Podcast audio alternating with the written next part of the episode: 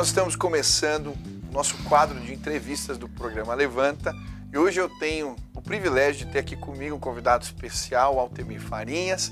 Ele trabalha na área financeira, trabalhou em bancos mais de 30 anos, já teve seus negócios, tem especialização em engenharia financeira, fez vários cursos de MBA e hoje ele tem trabalhado orientando as pessoas com relação à parte financeira. Então, Altemir, uma honra ter você aqui com a gente, meu amigo. Obrigado por aceitar o meu convite. Que bom que você está podendo compartilhar a tua experiência conosco. Eu que agradeço, Michel. é bom e é um projeto maravilhoso, né? Sim. A gente tem que falar dele, tem realmente que ajudar essas pessoas, tem que ajudar. Perfeito. O Levanta surgiu com esse objetivo e a gente está tá com um grande grupo aí de, de empresários, de pessoas ajudando a mentorear e cuidar de gente. Então, obrigado. Eu vi que você trouxe umas sacolas aqui, eu dei uma espiada. O que, que é isso aí? Isso aqui é um presente para os seus filhos. Opa! Olha já... lá, deixa eu ver. Como que veio aqui de bênção? Isso é para os pais. Opa! pais começarem a ensinar os filhos a poupar. Aí. Ó, tem até um rosa e, nina aqui, ó. Você esse, viu? E é um símbolo, né? Puxa! Olha, educação financeira desde cedo, né, Altimir? Desde cedo. Muitos pais pensam assim, ah, é muito cedo. Não, nós não tivemos educação financeira. E não foi um erro dos nossos pais, porque eles também não tiveram. Perfeito. Mas a gente tem que quebrar esse ciclo. Perfeito. Se aprender desde cedo, é, eu creio que isso muda completamente a dinâmica de vida, esse valor. Eu atendo muitos jovens, adolescentes. Você vê que parece que vai passando aquela cultura errada de administração financeira, vai passando de pai para filho e as pessoas não se erguem. Então, obrigado, viu? Ah, okay. Vou usar lá. Me conta um pouquinho da tua trajetória. Você já foi empresário, né? é empresário, passou pelo mercado financeiro, trabalhou com um banco. Como é que foi aí essa trajetória sua? Então, trabalhei muito tempo, né? Comecei como office boy em banco. Para quem não sabe ainda, eu não lembro que é office boy. Eu era entregador de papel. Ou seja, eu tinha que sair de um banco e entregar para outro documentos, né? E eu fui sempre subindo a minha carreira, porque eu ia investir na minha carreira. Então, eu fiz curso de HP 12C, que na era era ó, né? No Senac ainda me lembro. Olha lá. E daí terminou o curso, houve um reconhecimento, então eu ia subindo, né? Mas em dado momento eu quis ser empresário. E esse é o nosso tema de hoje, ser empresário, né? O empresário é aquele que acende a luz, apaga a luz, paga as contas, paga o fornecedor e é o último que recebe. Quando recebe? É verdade, recebe. é verdade. Então você que quer ser empresário, você que sabe o que eu estou falando, né? Ele é o faz tudo no começo. Sim. Né? E às vezes não sobra dinheiro, até falta dinheiro. E falar aqui para você que está me ouvindo assistindo. Gente, eu contar o primeiro tombo do Altemir, quando novo, e quis se aventurar como ser empresário. Ah, que, que era o teu negócio? três sócios, Michel. Eu fui montar uma venda de ovos de Páscoa. Olha só. Então era ali, era momento de Páscoa naquela época. E é. assim, o negócio não tinha como não quebrar. É sempre não, assim, nunca tem. Não tem como não dar errado. Mas a gente consegue, tá? Deixa eu te falar, a gente, a gente por natureza a gente consegue. É que aconteceu na época? Na época eu era muito jovem, montamos o um negócio, era ovos de Páscoa, chocolate em consignação, ou seja, vendeu, paga, não vendeu, devolve. Gente, não tem como dar errado, tá? Não tem. Mas a história não foi bem assim. Eu com meus sócios, muito aventureiros, montamos, enchemos aquela loja de ovos de Páscoa. E na época, você tinha a opção de acessar a associação comercial, alguém, para consultar cheque, mas isso custava dinheiro.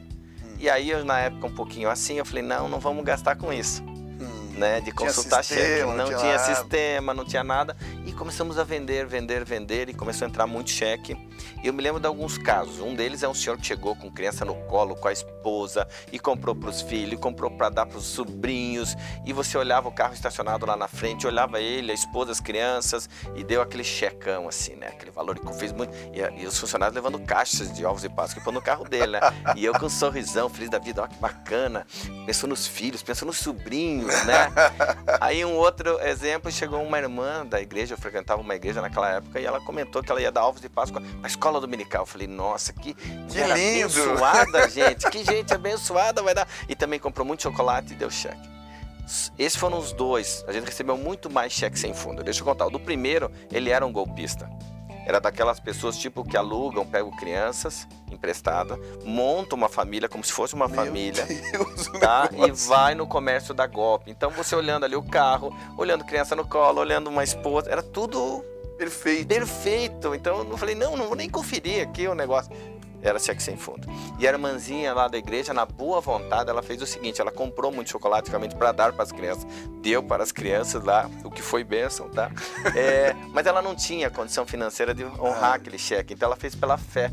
E daí eu liguei cobrando ela, ela falou, irmão, veja bem, eh, Deus vai prover, Deus proverá. Eu falei, irmã, como é que você. Ela, eu fiz pela fé. Eu falei, pois é.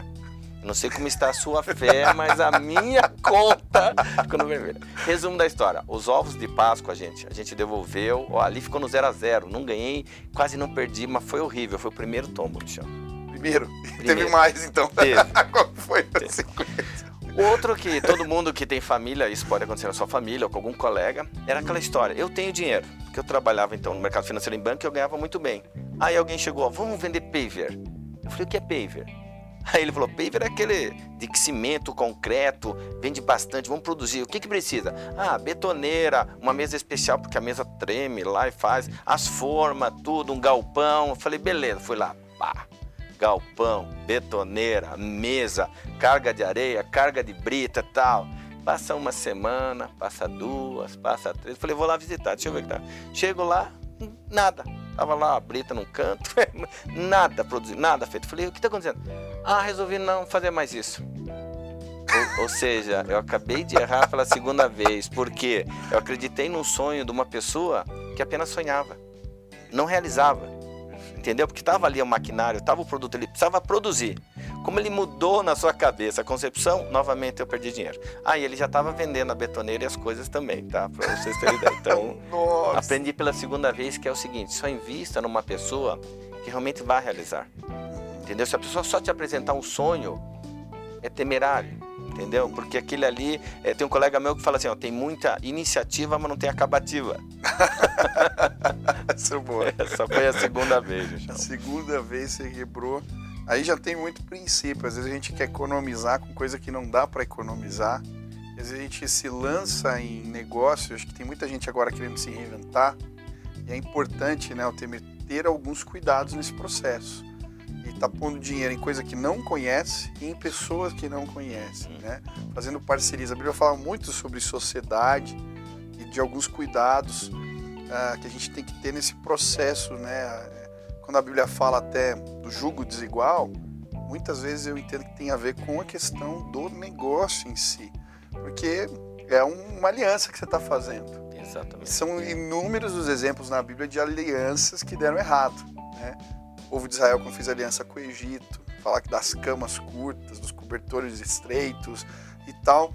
E o que, que você nos diz? Você já teve alguma aliança, assim, algum alguma sociedade que não deu certo, algum negócio que não vai bem para deixar. Bom, tá. Só tô falando de quebradeira hoje aqui, né? Sim, para você que tá passando uma situação difícil, eu quero que você entenda o seguinte: toda pessoa que quebra, mas confia em Deus, ela sai melhor. Amém. Tá? Amém. Então eu era jovem lá na primeira vez, na segunda vez já tinha um pouco. Mas entre as várias coisas que não deram certo, tá? Uma delas foi essa que o Michel falou. Realmente eu fiz uma sociedade uma pessoa que não era cristã. Mas na minha mente, no meu inconsciente, falar: não, eu vou converter. Eu vou... E coisa que eu não fazia, eu não falava. E o negócio prosperou muito rápido. O negócio assim, uau, alavancou. Né? E eu fui, eu tive uma empresa grande mesmo, muito grande, muitos funcionários. A empresa era próspera, um negócio fantástico. Mas esse sócio não tinha princípios cristãos. E assim, começou a fazer muita coisa, coisa errada. errada mesmo, né? É, e o que aconteceu? Um belo dia eu cheguei para trabalhar, recebi um telefonema e tinha quebrado a empresa. E dessa vez, gente, nas anteriores eu fiquei no zero a zero, tá? Dessa vez eu fiquei no negativo, porque perdeu o meu dinheiro, da minha família, dos clientes. Ou seja, o tombo foi grande, gente. Uma coisa muito feia, sabe?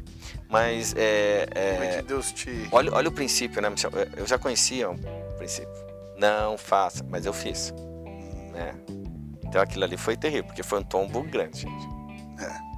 E como é que Deus te. Bom, a gente falou de quebrar e dos cuidados né, nesse processo, de avaliar bem o negócio que está fazendo, com quem você está fazendo, de não economizar nas coisas erradas. Mas é, como é que Deus te salvou? Existe vida depois de quebrar? Como é que foi? Você saiu dessa situação dessa empresa como? Essa que você ficou endividado? Essa, como é que Deus ministrou na tua vida? Essa foi a pior das minhas crises, a pior de todas, né? É, tanto é que eu me lembro bem da cena, né? Eu desci no elevador chorando, porque eu ia pegar o carro no segundo subsolo. Que eu já tinha estacionado longe, já que eu não queria encontrar ninguém, porque eu já tinha recebido um telefonema para ir para essa reunião e tal. Então eu me lembro que eu desci chorando e fui até o meu carro chorando, porque eu ia ter que falar para minha esposa Rossane que dessa vez a coisa foi feia, que dessa vez a gente não tinha mais nenhum tostão, havia perdido tudo, havia perdido de clientes, então a situação era muito ruim, muito pesada. Eu entrei naquele carro, Michel, bati a porta e chorando, eu comecei assim a, falar assim, Deus, me ajuda, porque é, eu não sei como eu vou enfrentar minha esposa. Mas de repente eu olho assim para frente do carro é, e eu vejo um tipo uma sabiá, era um pássaro que tinha ali, uma ave. E estava ciscando, voando ali. Eu olhei, o que que esse pássaro está fazendo aqui embaixo, perdido aqui nessa garagem, lá no segundo subsolo? E imediatamente veio esse versículo, tá? Por isso vos digo: não andeis cuidadosos quanto à vossa vida, pelo que haveis de comer ou pelo que haveis de beber, nem quanto ao vosso corpo, pelo que haveis de vestir. Não é a vida mais que o mantimento e o corpo mais do que a vestimenta? Olhai para as aves do céu, que não semeiam nem cegam, nem ajuntam em celeiros, e vosso Pai Celestial as alimenta. Não tende vós muito mais valor que elas? Aí eu desabei.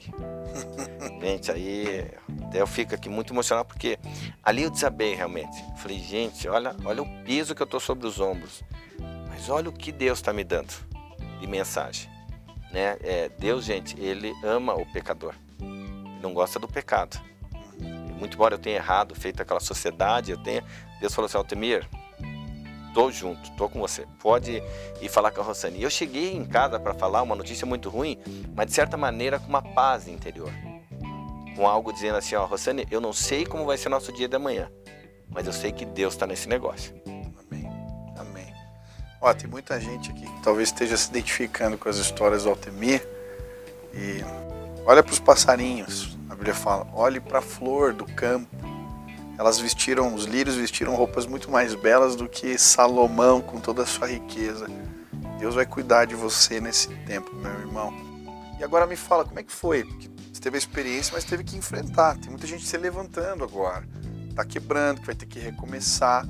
E você viveu alguns processos ali de, de crise, de, poxa, lidar com, com o outro que você realizou. Como é que foi isso, Altemir? Como é que a gente passa por esse processo de se, de se levantar de novo, de se reerguer? Então, nessa fase, Michel, nessa fase o que aconteceu? Primeiro, você quase entra em depressão, que é algo assim que vai acontecendo, né? Você se fecha como uma concha. Você quer ficar dormindo, você que não quer sair na rua, Daí os amigos ligavam para me ajudar, olha, eu quero te pagar almoço, quero te pagar um café. Eu não quero sair de casa, porque se eu, eu vou encontrar pessoas na rua. Ah, venha na igreja. Não, eu vou encontrar pessoas na igreja. Aí começa a se dar um medo, que pode ser com o seu fornecedor, no caso eram os clientes. Eu me sentia envergonhado. Não era nem medo de encontrar, era vergonha de encontrar. Assim, entendeu? Mas olha como as coisas acontecem em paralelo. Nesse momento que eu tinha essa empresa, eu tinha uma empresa que eu chamava de Patinho Feio. O Patinho Feio era uma empresa que eu tinha constituído que era de palestras. Palestras sobre finanças pessoais. Que eu fiz MBA de responsabilidade social corporativa e lá na minha tese, na minha, no, no, né, na minha tese, eu coloquei isso, que o brasileiro não tinha educação financeira e faltava educação. Eu comecei a dar muitas palestras como voluntários e tal. Aí o que aconteceu? De repente o telefone começou a tocar, Michel, hum. e era a gente me chamando, olha, eu quero te contratar 10 palestras. Eu quero te contratar 20 cursos. Então começou a aparecer coisas que davam além do sustento do mês, me ajudava a pagar algumas contas. E, e aquilo começou a andar de uma maneira assim, gente. Por isso que escute, você, você que está assistindo isso, tá? É, o, o, jeito que Deus usa. Né? Altemiro poderia querer fazer algumas estratégias. Não tem estratégia nessa hora. A única estratégia é de Deus. E a estratégia de Deus começou a acontecer. Aquilo, aquela empresinha que era pequenininha se tornou a que manteve eu, a Rossane e as crianças durante mais de 15 anos. Pagando todas as contas, todas as despesas. Entendeu, Michel? Teve um caso que me ligaram lá de Rondônia, do Tribunal de Justiça. Hum. Tá? E eu falei, gente, eu não fiz marketing, eu não fazia, eu não tinha dinheiro para fazer anúncio, não tinha. E tocou o telefone e falou: ah, a gente quer a palestra tua e você vai fazer aqui um programa interno, alguma coisa. Eu falei, me fala um pouco mais. Não, eu comprei teu livro e lendo o teu livro eu vi que tem lá uma citação cristã. Você é cristão? Eu falei, sou ela. Eu também. E está contratado. Glória a Deus. Fantástico. Deus abrindo portas na sua vida. É como é importante a gente buscar socorro em Deus nessa hora. né? e enfrentar também.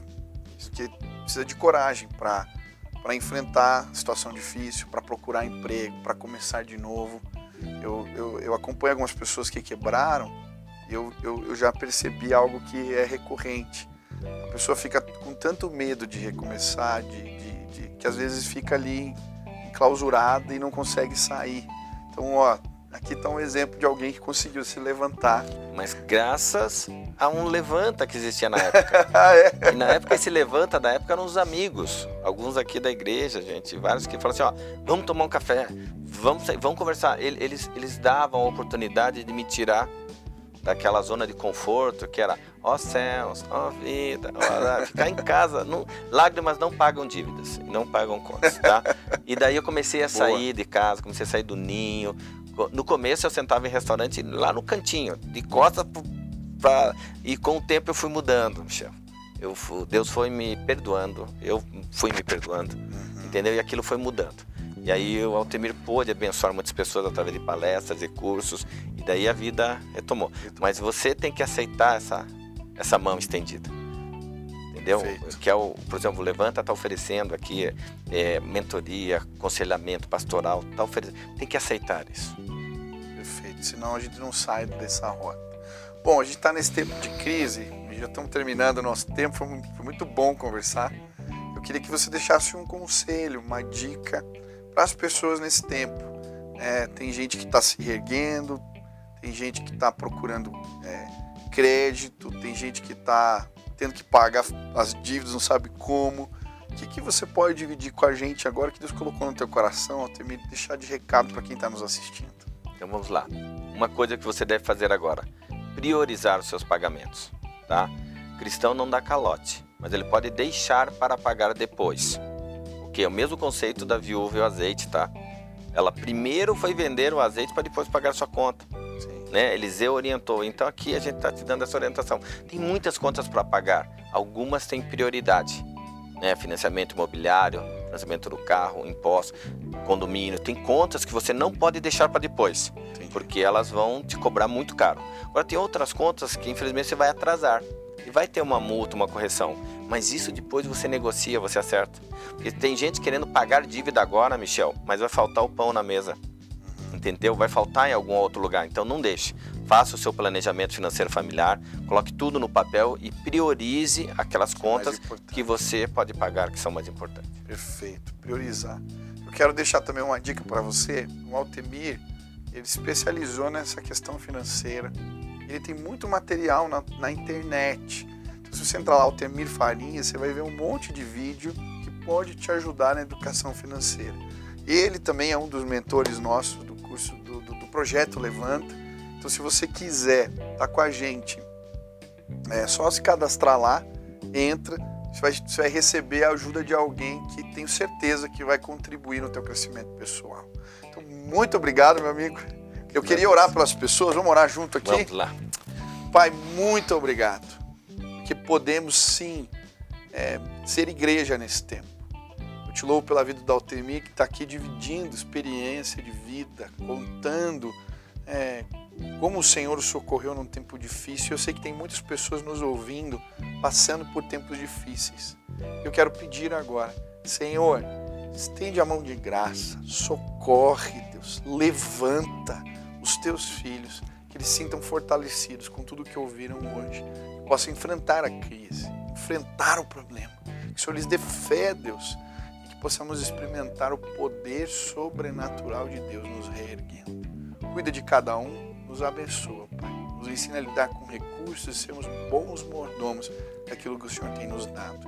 Essa é a nossa oração em nome de Jesus. Amém. Amém. amém.